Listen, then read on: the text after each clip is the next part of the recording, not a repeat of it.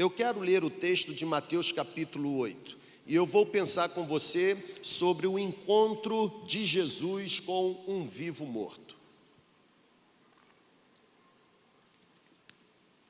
Eu não sei se você esteve conosco na primeira celebração, na celebração da manhã, mas Deus nos abençoou muito, nos visitou demais.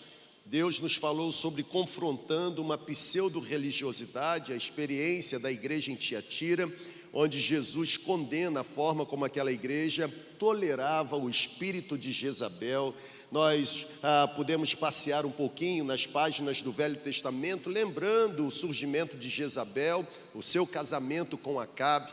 E se você não esteve presente, eu sugiro você não deixar de assistir essa ou aquela celebração, para que você esteja alinhado, entendendo tudo quanto Deus tem nos dado ou tem nos direcionado para esse tempo. Mateus capítulo 8, a partir do versículo 1, a Bíblia ela diz assim: Quando Jesus desceu do monte, quando Jesus desceu do monte, ou seja, ele estava no monte com os seus discípulos, e lá no monte ele estava entregando uma doutrina, lá na frente seria chamada a doutrina dos apóstolos, o que nós conhecemos como Sermão da Montanha, capítulos 5, 6 e 7 de Mateus. Quando Jesus desce do monte, ou quando Jesus desceu do monte, grandes multidões seguiram Jesus. Um leproso, aproximando-se de Jesus, adorou Jesus de joelhos e disse: Senhor, se quiseres, podes purificar-me. Jesus estendeu a mão para aquele leproso, tocou no leproso e disse: Eu quero, seja purificado. Imediatamente aquele leproso foi purificado de toda a lepra.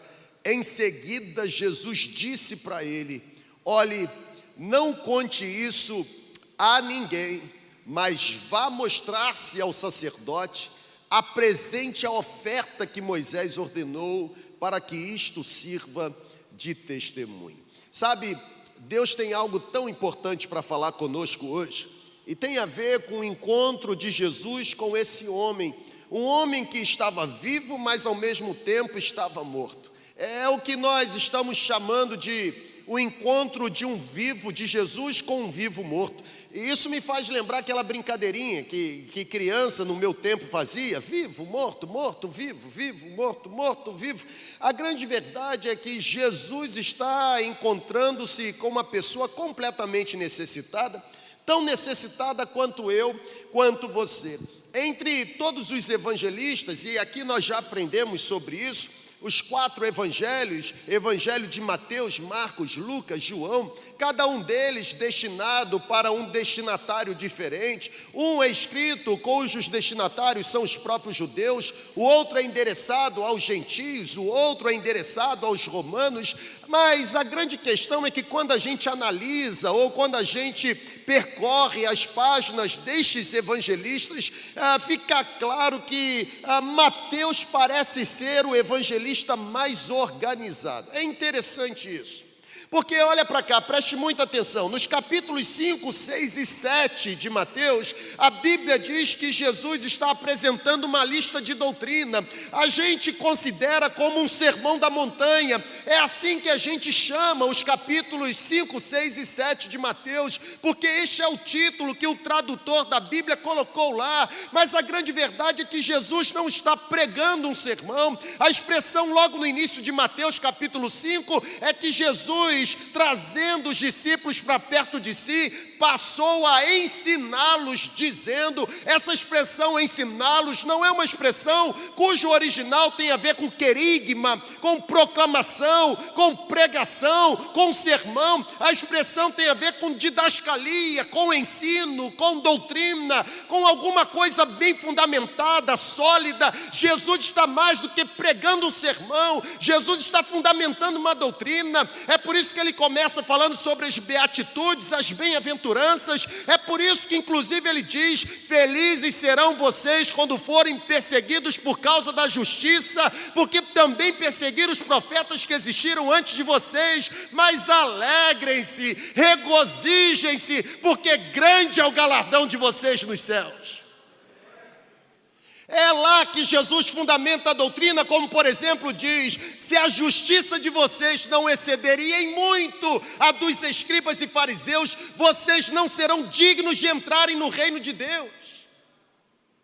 É lá que Jesus diz: olha, vocês ouviram o que foi dito, não cobiçarás, não adulterarás, mas eu digo: se isso acontecer no íntimo, já cometeu pecado.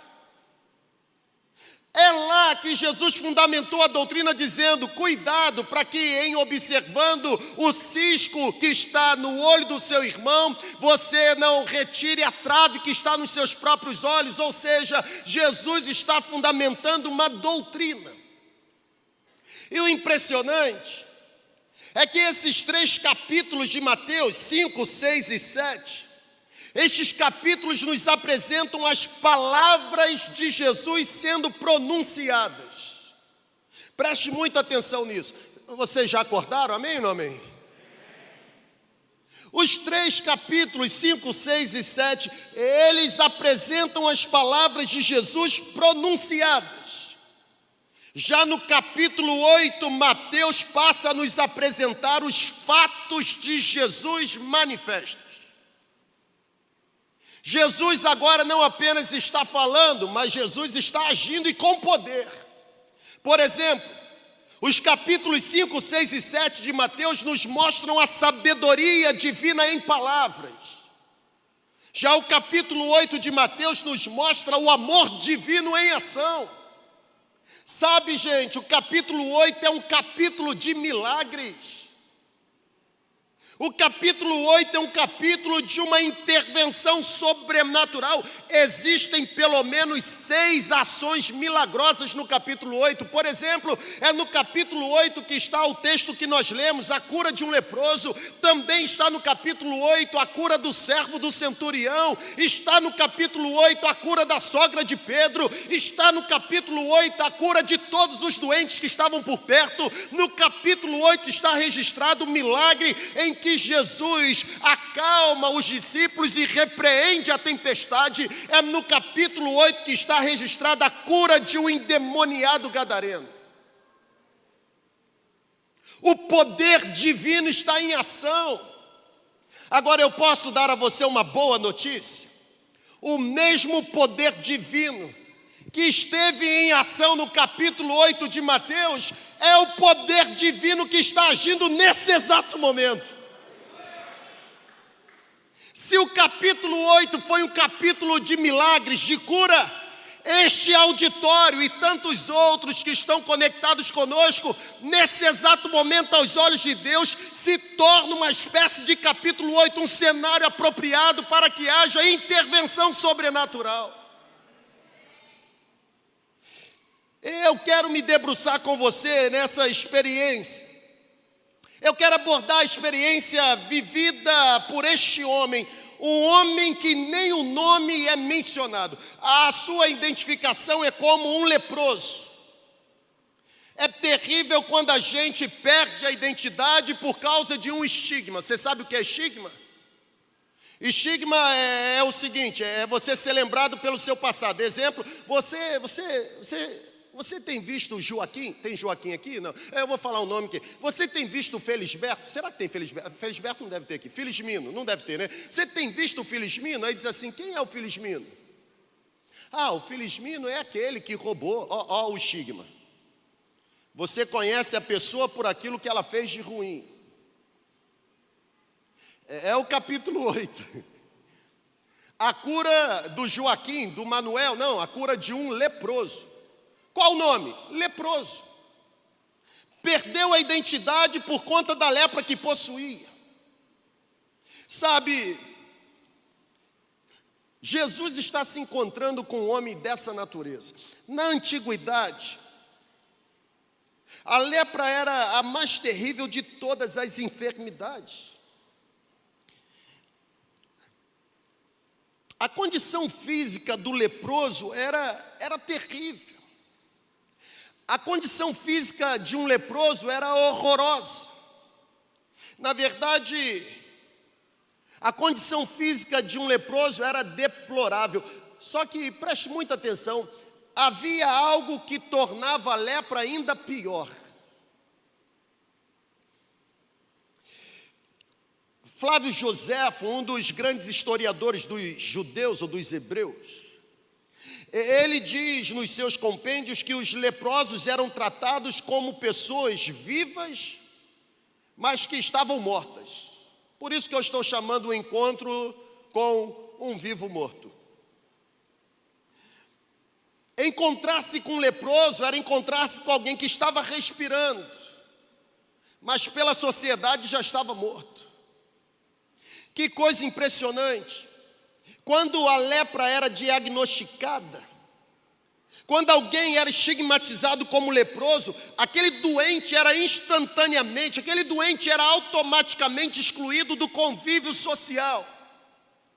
Aquele, aquela pessoa, aquele doente, o possuidor da lepra, ele era colocado à margem mesmo, o leproso, ele, é, ele era obrigado a se vestir com farrapos. O leproso era obrigado a usar o cabelo despenteado. O leproso era obrigado a cobrir o lábio superior com uma bandagem.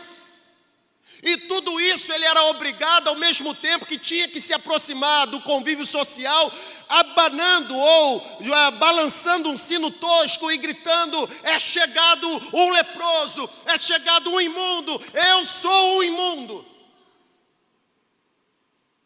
Sabe, gente, para todo o propósito humano, aquele homem tinha morrido. Estava vivo, mas completamente morto. Não podia participar de uma celebração como essa porque não tinha autorização para entrar na sinagoga. Não podia se assentar à mesa para participar de um banquete, porque quem com ele se relacionava também era estigmatizado como tão imundo quanto para todo o propósito humano. Embora vivo, aquele homem era considerado morto.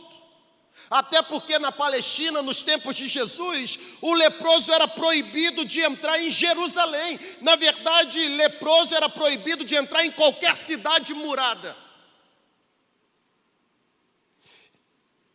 Nossa, vocês estão tão quietinhos. Tá tudo bem, gente?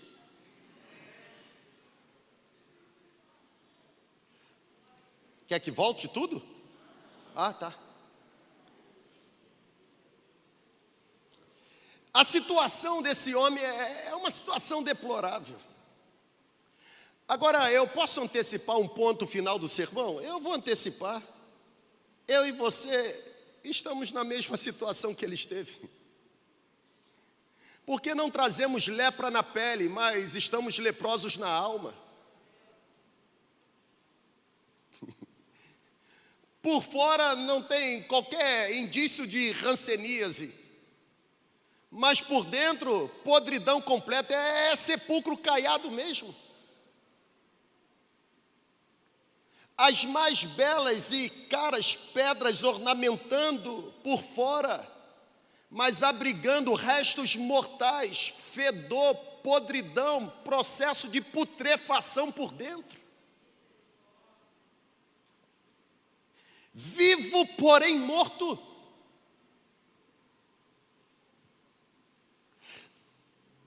Aquele homem estava completamente condenado. A lei, preste atenção nisso, a lei dos judeus enumerava 61 contatos. Olha que coisa interessante, hein? 61 contatos que podiam tornar um judeu puro numa pessoa imunda. Olha a gravidade do problema social que aquele homem estava imerso. Porque para um judeu que conhecia a lei, ele tinha certeza que existiam 61 contatos que se ele tivesse, ele seria imediatamente declarado imundo. Sabe qual era o primeiro contato em importância? Tocar num morto. Sabe qual era o segundo contato em importância? Tocar num leproso. Não se podia tocar em morto, mas também não se podia tocar em um leproso. Agora preste atenção comigo. Nunca houve uma enfermidade tão brutal, nunca houve uma enfermidade tão hostil, nunca houve uma enfermidade tão cruel que separasse tanto um homem dos seus semelhantes como a lepra. A lepra era a marca da maldição. Leproso, sozinho. Mas foi justamente em gente desse tipo que a mão de Jesus tocou. Aleluia.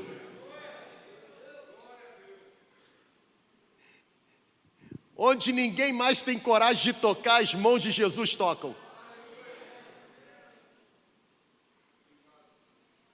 Não há corpo tão tomado pela lepra que não se torne alvo do afago das mãos de Jesus. Cara, se eu tivesse eu já estava pulando. Porque eu sou tão leproso quanto, mas há esperança para mim. O problema não é ser leproso, o problema é permanecer leproso. Tem remédio. E o remédio se chama Jesus. Na aproximação daquele leproso, Jesus se inclinou. Pessoal, existem pelo menos três elementos que eu quero destacar. E o primeiro é exatamente esse. O leproso, ele se aproximou de Jesus com confiança. Mente dividida não obtém o que deseja. Será que se eu for até ele, ele vai me ouvir? Aquele homem coberto pela lepra, aquele homem que estava bem consciente da sua situação social, aquele homem que estava bem consciente do problema que trazia no seu corpo e na sua alma, aquele homem não duvidava de que se Jesus quisesse, podia curá-lo. Foi ele quem disse para Jesus: Se tu quiseres, podes tornar-me limpo. Isso é fé, gente. Fé é uma confiança que gera entrega. Fé é muito mais do que meramente confiar. Fé movimenta a gente do abstrato para o concreto. Confiar é abstrato, se entregar é concreto.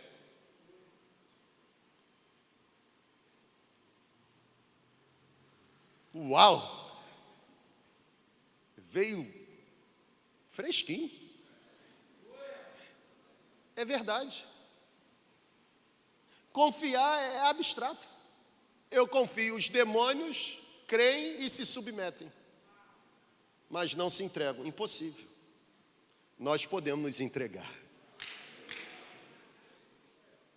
Aquele leproso se aproximou com confiança.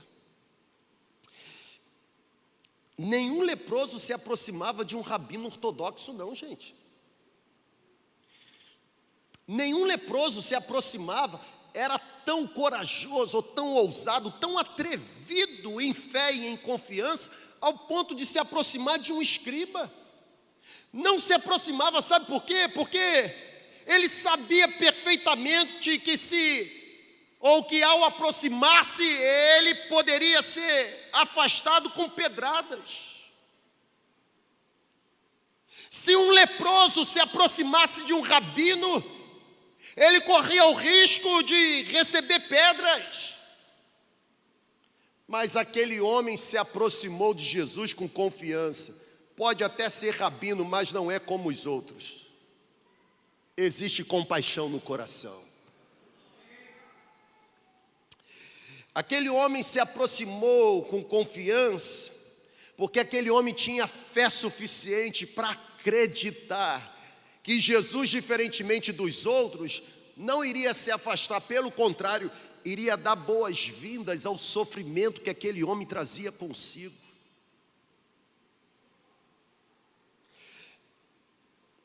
Aquele homem se aproximou com confiança, Porque aquele homem sabia que ao aproximar-se de Jesus, Jesus não rejeitaria um homem onde ou que todos tinham rechaçados. A grande verdade, gente, é que ninguém deve se sentir. Presta atenção que o Espírito vai soprar sobre você agora. A grande verdade é que ninguém deve se sentir tão impuro, tão leproso, para se aproximar de Jesus. Porque, como diz o provérbio da sabedoria popular, não há ninguém tão limpo que não possa se tornar sujo, e não há ninguém tão sujo que não possa voltar a ser limpo pelo poder de Jesus Cristo.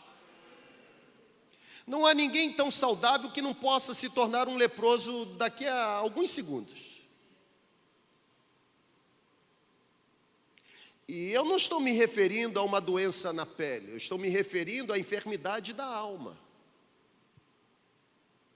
Não há ninguém tão santo dentro desse auditório, conectado nesta celebração, que não possa, em frações de momento, se tornar um leproso. Agora, vibra aí, irmão. Não há ninguém tão leproso que não possa voltar a se tornar limpo por causa das mãos de Jesus.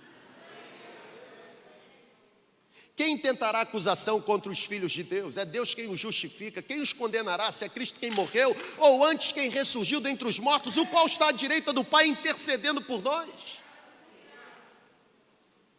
Mas, ó, eu, eu trago comigo tanta lepra. Ah, você traz com você tanta lepra, e daí? E daí, se confessarmos os nossos pecados, Ele é fiel e justo para nos perdoar os pecados e nos purificar de toda injustiça. Lava-me, Senhor, e voltarei a ser limpo. Purifica-me e serei mais alvo do que a neve. O que você precisa nessa noite, Deus está lhe dando um cenário de aceitação. Deus ama você o suficiente para enxergar e aceitar você do jeito que você está, mas Ele te ama demais ao ponto de não estender as mãos para purificar você de toda enfermidade espiritual. Tem solução para você, tem solução para mim. Só sairá daqui leproso quem quiser. Porque, como diz pastor Jonelis, o carpinteiro de Nazaré está facinho. Antigamente ele andava pelas cidades, cidadelas, aldeias. Hoje ele está aqui, ó, por meio do Espírito Santo. Ele está tocando em você agora. Ele está tocando em você. Você não está conseguindo sentir o toque dele, não? Eu vou morrer assim. Isso é mentira do diabo. Você não vai morrer assim. É só você declarar: se tu quiseres, pode tornar-me limpo. Você vai ouvir uma voz doce, meiga, compassiva, dizendo: Eu quero, seja limpo. Já dizia Dietrich Bonhoeffer que Milagre é um Deus extraordinário fazendo coisa extraordinária de forma extraordinária. Não tem como explicar. É só receber. Aquele leproso tinha perfeita confiança no poder de Jesus. Se papai e mamãe tivessem aqui, ele já começaria a cantar: há poder, sim, força sem igual, só no sangue de Jesus. Lembra disso, Thaís? Como é que é? Canta aí.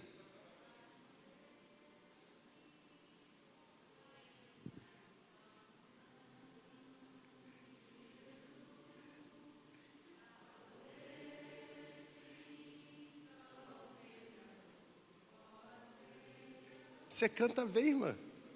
Vai, rege o povo, vai, vamos todos juntos. Um, dois, três, já, vai. É quaternário, Mirinha?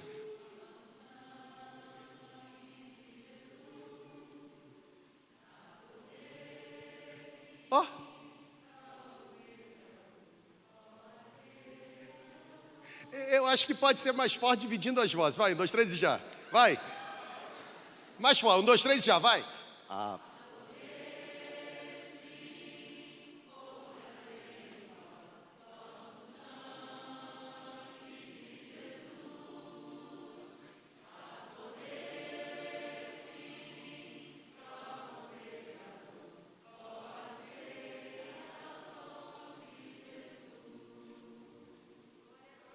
Não há pecado que o sangue de Jesus não seja capaz de perdoar e purificar.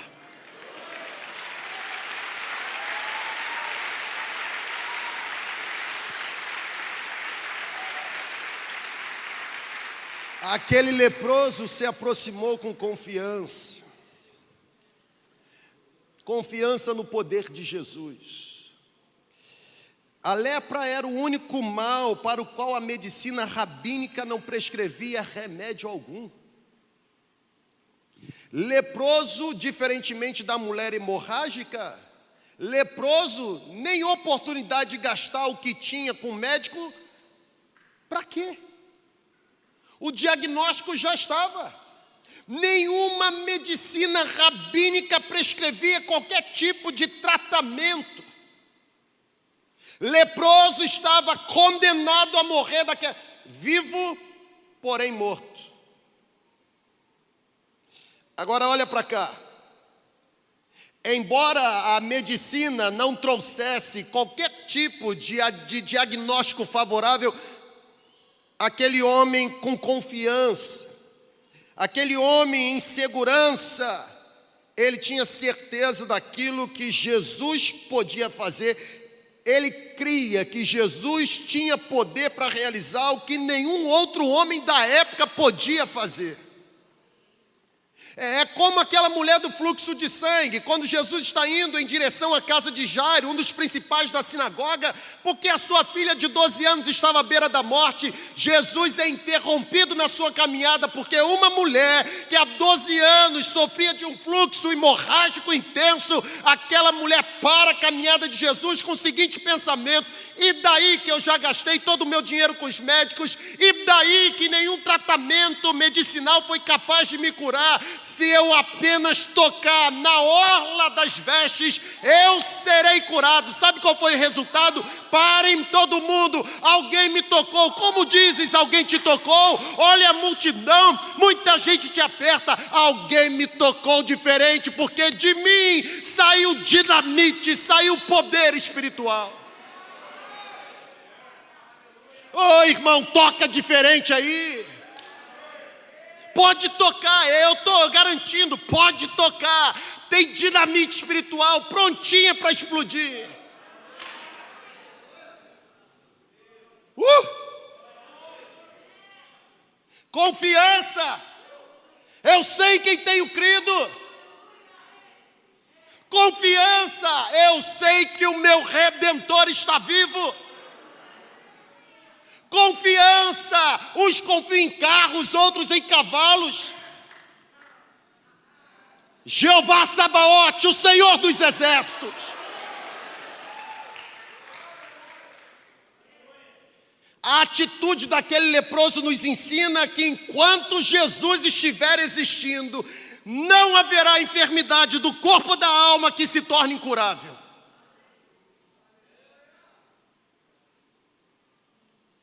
Esse encontro de Jesus com o vivo morto deixa para nós a lição que enquanto o poder de Jesus for acessível, não haverá tragédia que o poder de Jesus não seja capaz de resolver. Não há barreiras para o poder de Jesus agir.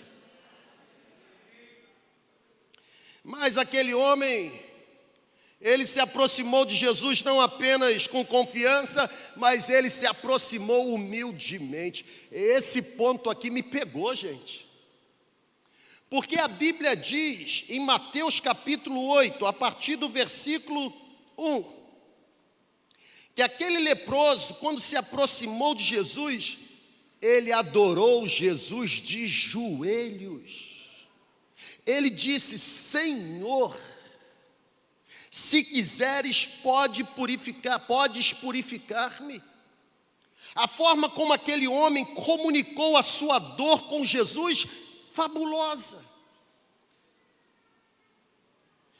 Humilde. Tem muita gente que não recebe o que necessita, porque apesar de estar necessitado, de, necessitado continua arrogante. Tem muita gente que não recebe o milagre que espera, porque apesar de estar necessitado, não desce do salto.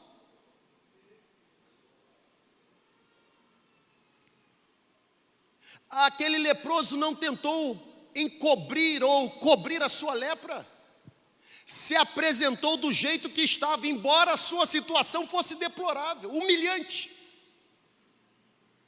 Já viu gente arrogante pedindo ajuda? É um negócio interessante. Em vez de rasgar logo o verbo e fazer como o leproso fez, eu estou necessitando disso, vai contando uma história, sabe? Um sermão. Porque não quer ser interpretado como se está passando por algum tipo de necessidade. Hoje é você, amanhã poderei ser eu. Mas e daí? Enquanto Jesus estiver aqui, irmão, Não há necessidade que não possa ser suprida. A forma como aquele homem comunicou a sua dor é, é extraordinária, porque ele não se aproximou de Jesus exigindo cura. Ele não se aproximou de Jesus determinando o fim do seu sofrimento. Ele não aproximou de Jesus exigindo o fim do seu tormento. Não. Ele se limitou apenas a dizer: Senhor, se quiseres, podes purificar-me. Que o Senhor tem poder para fazer, isso eu tenho certeza, tanto é que eu me aproximei. Eu me arrisquei, e é interessante, porque ele poderia morrer naquele exato momento apedrejado. Mas entre morrer apedrejado com lepra, ou correr o risco de tocar e ser curado, é melhor arriscar. É igual você hoje aqui nessa celebração. Fica aí pensando. Ah, mas se eu me entregar, arrisca, cara, se entrega logo. Está pensando demais? Seja humilde. Essa lepra que você carrega não tem remédio que dê jeito, não. E não adianta você comprar sabão espiritual para você tentar se libertar dela. Não sai, só sai com a intervenção do sangue de Jesus. Tem que se entregar. Mas será que Jesus te aceita? Óbvio que te aceita. Ele morreu por você. Ele te ama como ninguém nunca te amou. O amor dele por você é imensurável, na verdade é intocável. Ele não pode ser nem aumentado e nem diminuído. Ele te ama tanto ao ponto de morrer na cruz do Calvário por você. Na verdade, ele morreu na cruz do Calvário por você porque ele desejou que a morte dele significasse vida para você. Ele não permitiu que você permanecesse aprisionado no pecado. Ele escancarou com as portas da morte, ele rasgou a cédula que existia de condenação. Ele disse: Está consumado, toda a dívida que eles devem, eu estou pagando no meu sangue.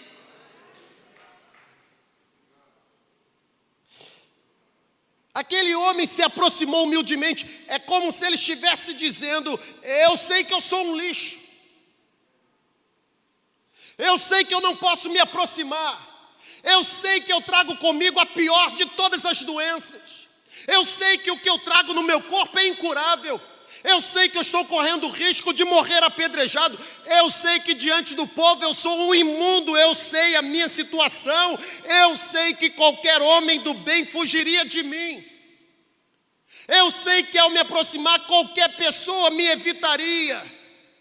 Eu sei que eu não tenho direito de exigir absolutamente nada. Eu sei que eu estou fadado a morrer dessa forma, mas possivelmente você, Jesus, possivelmente você, na sua misericórdia, uma misericórdia divina, possivelmente você, por compaixão, pode comunicar algum tipo de poder a alguém como eu. Se o Senhor quiser, pode me curar. Pensa comigo. Talvez não foi por isso que Davi, há muito tempo antes, escreveu lá no Salmo 51 ou 55, dizendo que sacrifícios agradáveis a Deus não tem a ver com o holocausto, mas com coração contrito e quebrantado, porque coração contrito e quebrantado Deus não despreza. Aquele homem se aproximou humildemente. Posso dar uma notícia para você? A porta está aberta. O acesso está livre. É só entrar e tomar posse. Aquele leproso não apenas se aproximou com confiança, humildemente, mas ele ele se aproxima de Jesus com reverência. Porque ainda no versículo 2, a Bíblia diz que ele, ele se ajoelha e adora. Nas traduções mais eruditas, a versão que aparece é ele se prostra. Baunal. Me prostrei. Na verdade, o texto original traz uma palavrinha no grego que nós lemos como proskinel. Proskinel é a adoração no sentido de rendição mesmo. Um verbo utilizado para descrever a forma grega de adoração. Ou seja, o grego, quando adorava, ele proskinel. Quando estava diante de alguém ou de alguma coisa que ele considerava como superior, ele proskinel, ele se rendia, ele se curvava. E nesse gesto de se render, ele estava comunicando o seguinte ou o seguinte dualismo: ao mesmo tempo que eu reconheço a minha inferioridade, por isso eu me prostro, eu reconheço a superioridade daquele que está recebendo a minha prostração. Aquele homem se ajoelha e adora. Eu não sei se leproso tem algum motivo para adorar, mas aquele teve. E é interessante que a adoração é tão genuína que ele não chama Rabi.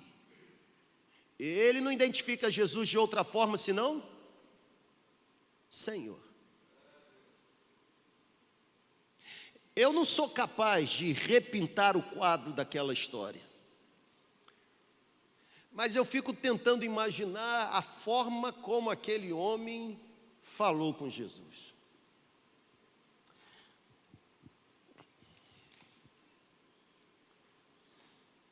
Aquele homem, através da sua adoração, ele manifestou os sentimentos, ele manifestou uma atitude digna diante de uma divindade.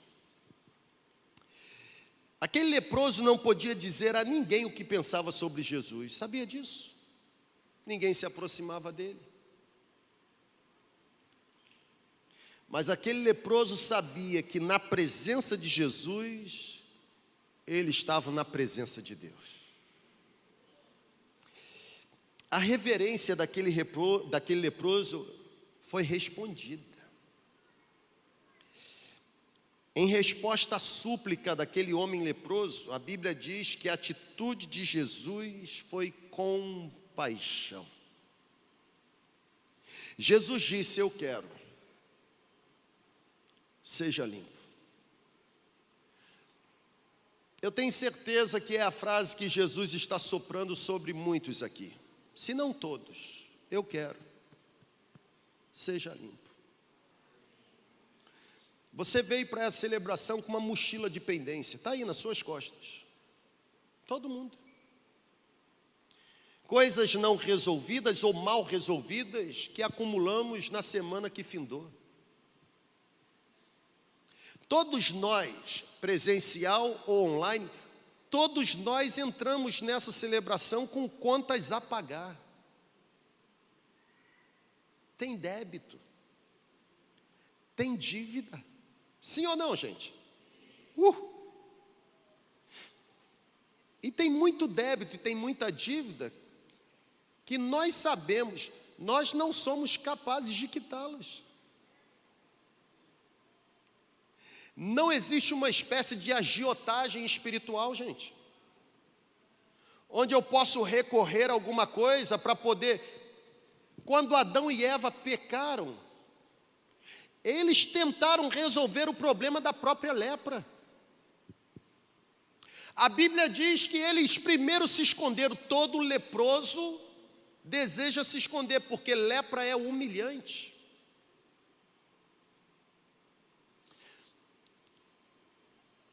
Adão e Eva se cobriram, pegaram folhas para cobrirem a vergonha, a nudez. Na verdade, eles disseram para Deus: ouvimos a tua voz, os seus passos, percebemos que estávamos pelados e por isso tivemos vergonha. Quem foi que disse que vocês estavam pelados? Vocês sempre estiveram. Quem foi que revelou a lepra para vocês? Gênesis capítulo 3 é extraordinário. Fundamentação da doutrina da redenção.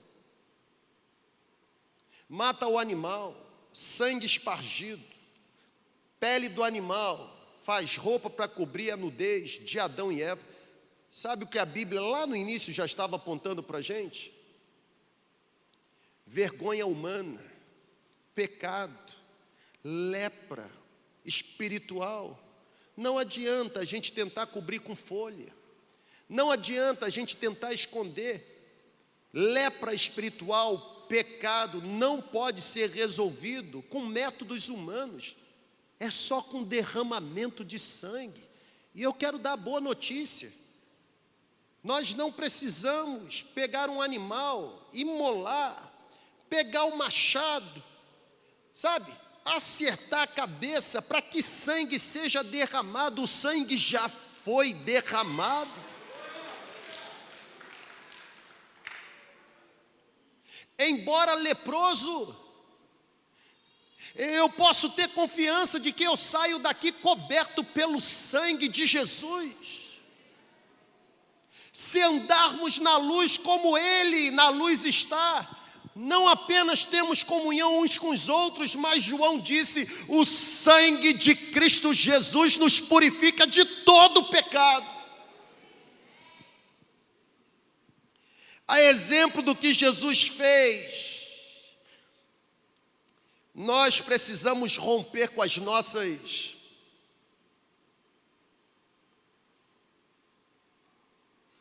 Deixa eu ver a melhor palavra. Eu ia falar as nossas convenções, aí você já ia imaginar que eu estou falando de, de convenção batista, presbiteriana, não é nada disso, é nosso jeito de pensar. Entendeu? Ou não? Nós precisamos romper com o nosso modus operandi, achei a palavra, com o nosso jeito de agir. Leproso não tem direito de escolher o cenário para ser curado. Leproso tem a oportunidade de se render num cenário que já foi preparado. Nós precisamos derrubar os paradigmas. No leproso, Jesus tocou. No cego, Jesus cuspiu no chão. Por que, que a gente acha que sempre tem que ser da mesma forma? Pode ser que nesse exato momento, nessa grande enfermaria espiritual, o médico dos médicos esteja aparecendo para você por meio de uma única frase. Pode ser que ele já tenha aparecido para você por meio de um louvor. Pode ser até mesmo que ele tenha aparecido para você por meio de um presente. Eu ganhei aqui, ó. Assim que eu cheguei. Vai me dizer que não é Jesus me visitando dizendo assim: Você é precioso para mim?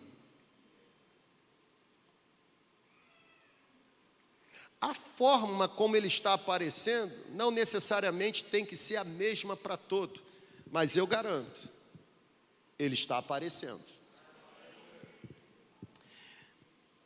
Nós precisamos assumir os riscos, gente. Se eu me aproximar, você é apedrejado é melhor correr o risco de ser apedrejado porque se aproximou em alguém que pode curar ou morrer leproso? morrer a gente vai morrer de qualquer forma.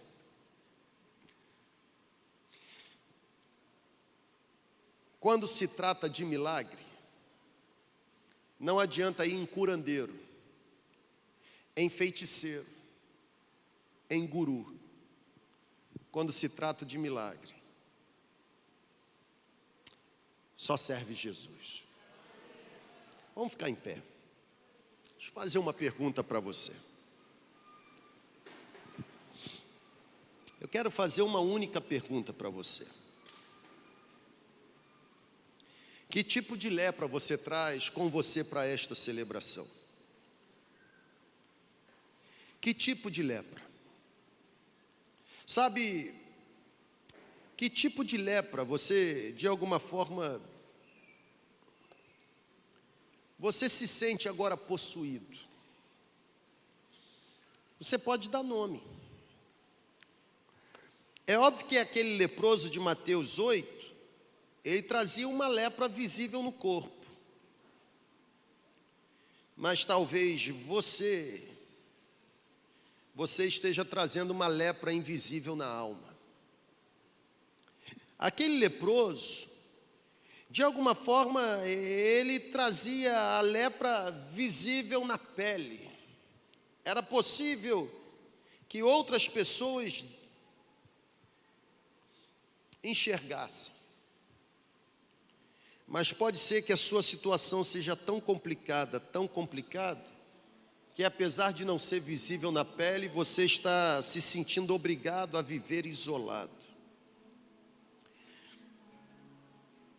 Aquele leproso estava diante de um cenário que realmente não tinha solução. Era um cenário por demais humilhante. Aquele leproso estava acostumado a ser rejeitado e rejeitado até mesmo por parentes próximos. Você ainda está aqui? Aquele leproso, ele estava acostumado a ser rechaçado pelos religiosos que deveriam manifestar compaixão, solidariedade. A vida isolada se tornou um estilo de vida para aquele homem. Viver sozinho era o máximo que ele poderia usufruir dessa vida. E claro, Ninguém queria ficar perto dele para não correr o risco de ser contaminado. Mas a Bíblia diz que Jesus se aproximou. O texto diz que Jesus tocou nele. Aquela doença incurável, insolúvel, aquela doença que para o leproso tinha se tornado uma causa perdida, aquela doença foi revertida por um toque de Jesus. Aquele homem estava coberto de lepra, aquele homem estava avançado na sua doença. Aquele homem, embora vivo, estava morto, porque em vida estava apodrecendo. Aquele homem nada mais era do que uma carcaça humana uma espécie de carniça ambulante.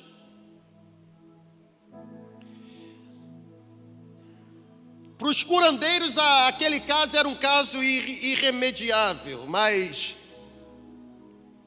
apareceu um Jesus na vida daquele homem. Jesus encontrou-se com ele. O coração de Jesus é cheio de compaixão, gente. Ninguém podia tocar no leproso, mas Jesus se compadeceu e tocou. Em vez daquele imundo tornar o puro imundo, preste atenção. Se alguém tocasse no leproso, o leproso ficava. Se alguém tocasse no leproso, imundo era estigmatizado em vez do imundo tornar o puro imundo, a Bíblia diz que naquele dia foi o puro que tocou e tornou o impuro em novamente puro. Não foi Jesus que foi contaminado pela imundícia, foi o leproso que foi abençoado com a pureza. Sabe, gente, Jesus tocou naquele leproso porque aquele leproso precisava se sentir amado novamente. Jesus tocou com pureza naquele leproso porque aquele leproso precisava se sentir incluído, aceito novamente. Jesus para nós sempre será o médico de poder, mas também de muita compaixão, porque para ele não tem causa perdida, não. E não tem mesmo não. Aquele leproso recebeu a cura no físico, mas aquele leproso recebeu a cura no emocional. Voltou a viver. Ele sobrevivia. Mas agora voltou a viver. E o interessante é que a cura foi tão radical, tão integral, que não deixou qualquer sequela da lepra vai mostrar-se ao sacerdote para que você seja declarado puro. Aquele leproso foi curado de forma tão integral que o corpo que era deformado, o corpo que estava necrosado, voltou a estar completamente purificado. Sabe, pessoal, o milagre que Jesus operou naquele leproso o impacto foi tão grande, tão grande, tão grande, que a Bíblia diz que multidões afluíam para ouvir sobre a cura que aquele homem recebeu. Isso está me sinalizando que muita coisa que vai acontecer aqui, porque o poder de Jesus já está operando, vai se tornar testemunho de fé para que mais leprosos sejam curados para a glória de Jesus. Eu vou terminar. E a minha conclusão é o seguinte: por mais dramático que seja o seu problema, por mais dramático que seja o seu cenário, por mais dramático que seja o seu momento de vida, não perca a esperança de que em Jesus existe poder suficiente para curar você. Que tipo de lepra precisa ser removida da sua história nessa noite? Não tem sete mergulhos, mas tem um toque. Você quer ser tocado por Ele agora? Tem que se aproximar com confiança. Mas eu não estou enxergando, eu não consigo vê-lo. Ele está aqui. Eu vou repetir.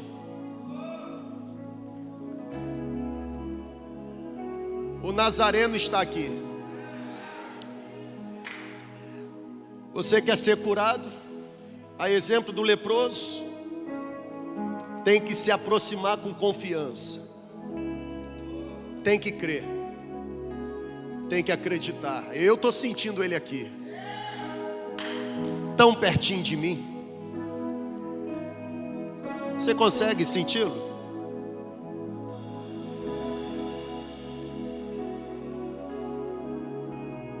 A pergunta não é você quem faz, sou eu que faço. Você quer ser curado? Você quer ser curado? Ele está respondendo: Eu quero tornar você puro. Eu quero devolver a você a aceitação. Eu quero fazer com que você se sinta completamente amado. Eu quero fazer de você uma pessoa extraordinária, brilhante, eu quero dar a você uma nova história de vida. Eu quero oferecer a você um novo momento de vida. Por mais catastrófico que pareça ser o momento em que você está vivendo, há esperança. Há esperança porque o toque de Jesus é suficiente. Você deseja ser tocado? Sai do seu lugar, vem aqui para frente. Ele está aqui. Ele está aqui. Ele está aqui. Ele está aqui. Pode vir. Pode vir, Ele está aqui. Ele está aqui. Ele está aqui. Ele está aqui. Ele está aqui.